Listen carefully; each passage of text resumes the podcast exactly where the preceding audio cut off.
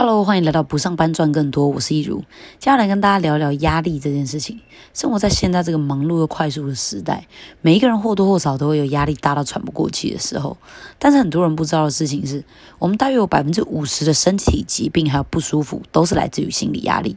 今天呢，我会跟你分享压力的成因，还有如何疗愈压力，跟压力共存，让每个人都能够拥有身心健康的生活状态。维基百科对于压力的定义是指人面对情绪上或者是身体上有形或无形的威胁的时候，无法正常回应的感受还有状态。压力包含了以下三个部分：第一个是压力源，就是会让我们产生压力的事物和处境。那压力源会产生压力感，压力感的大小是取决于我们对压力源的重视程度，还有对于这个情境的控制力跟对自己的期望。不同程度的压力感会。导致不同的压力反应，并且在生理、心理、认知跟情绪这几个面向表现出来，像是沮丧、疲劳、胃痛、心悸、睡眠障碍、注意力不集中、自律神经失调、忧郁症，还有成瘾症等等，都是我们的压力反应。一点点的压力呢，是日常生活当中正常的部分，甚至对我们是有好处的。它能够让我们更加谨慎小心，发挥更理想的表现。克服压力的过程，也能够增强我们的心理素质，让我们成长。但是如果过度，或者是长期的压力，就会造成生理、心理甚至是大脑的损伤了。事实上，我们对压力的感知都是根据大脑的作用，所以其实只要我们理解大脑的结构，就可以找到消除压力的方法。压力基本上分成两种：精神性的，还有身体性的。简单来说，精神性的压力成因是因为血清素能神经。机能的低下，压力讯息从下视丘传达到中缝核，妨碍了血清素能神经的作用。那血清素是情绪调节和健康的关键，它掌握了很多神经传导物质，像是多巴胺、肾上腺素、去甲肾上腺素等等，并且负责调节人体的多种荷尔蒙分泌，包含催产素啊、催乳素跟肾上腺皮质醇这种。所以，当人的血清素不足的，就就比较容易导致后天的忧郁症和焦虑症这种情绪疾病。而身体性的压力呢，则是因为皮质醇过多造成的。皮质醇又被称为压力荷尔蒙，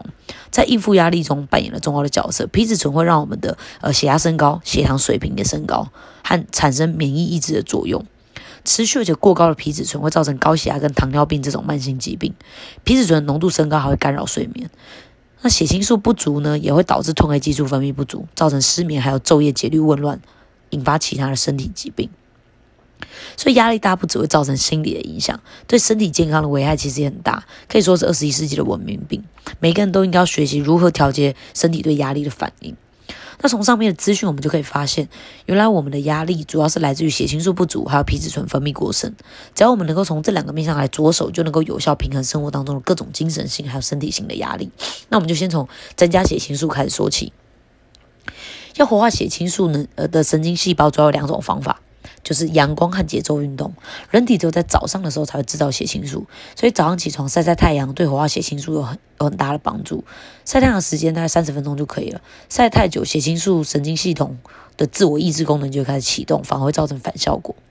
那晚上睡不着的人呢，是因为缺少了褪黑激素，褪黑激素的原料就是血清素，所以一个人白天如果没有能制造出足够的血清素的话，晚上就没有足够的褪黑激素，也就比较容易失眠。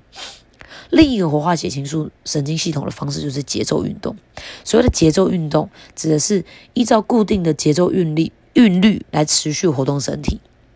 我们在无意识的期间进行的呼吸，就算是这种运动；进食时的咀嚼，还有包含走路啊、慢跑啊、骑脚踏车、跳舞、游泳等，也都是节奏运动。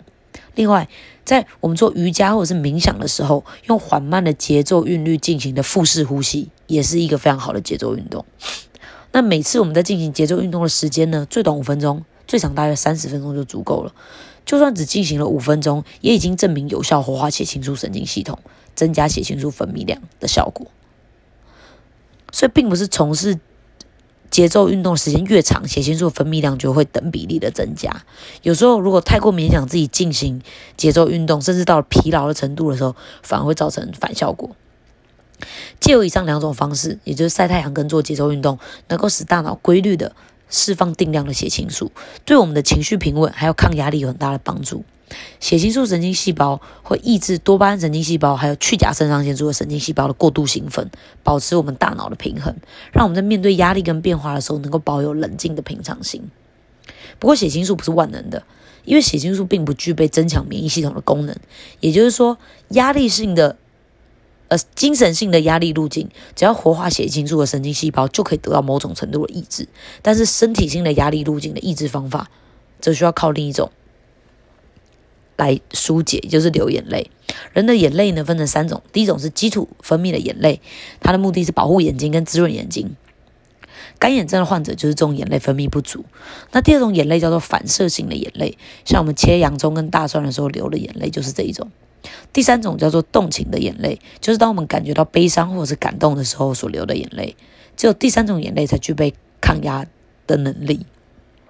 一般来说啊，压力状态通常都是。交感神经呈现紧张的状态，人的自律神经分成了交感神经跟副交感神经两种。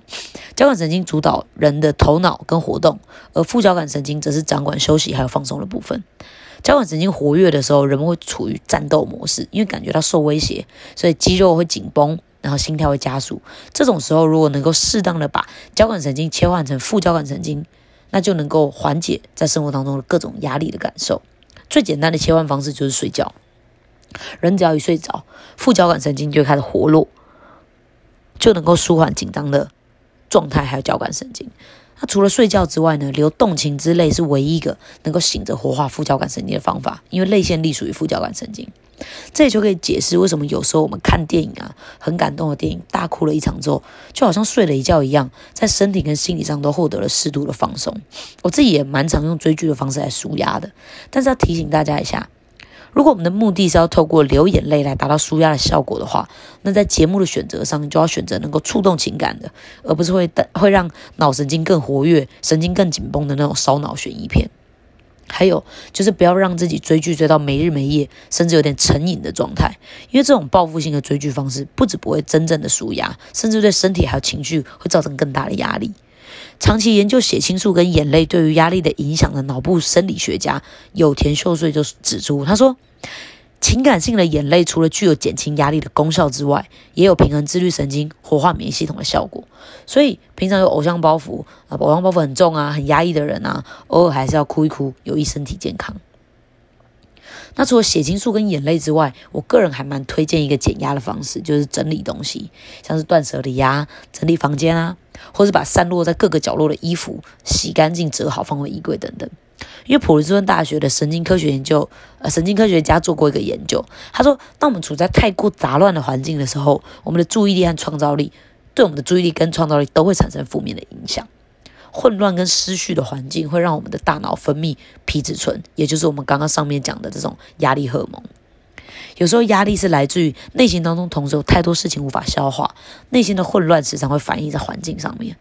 透过对环境的整理，同时也是在整理自己的内心，把每个物品放回到它该在的地方，就能够还给自己一个舒适的生活空间。同样的，把内心中的每一件事情都找到它该去的地方，或者是它的处理方式。这样就能够还给自己一个更开阔的内心空间，让我们能够慢下来过生活，一次只专注在一件事情上面，而不是被忙碌的生活和代办事项持续不断的追赶，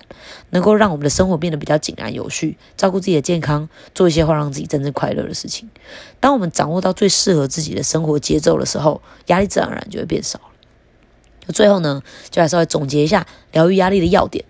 第一呢是作息要规律，早睡早起身体好，早上起来记得去晒晒太阳。第二呢，就是要培养一项能够坚持下去的节奏运动。适度的运动不只能够活化血清素，也对健康很有帮助。第三点就是在休假的时候找一部感动的电影，自己在家里哭一哭，让压力得到释放，内心得到疗愈。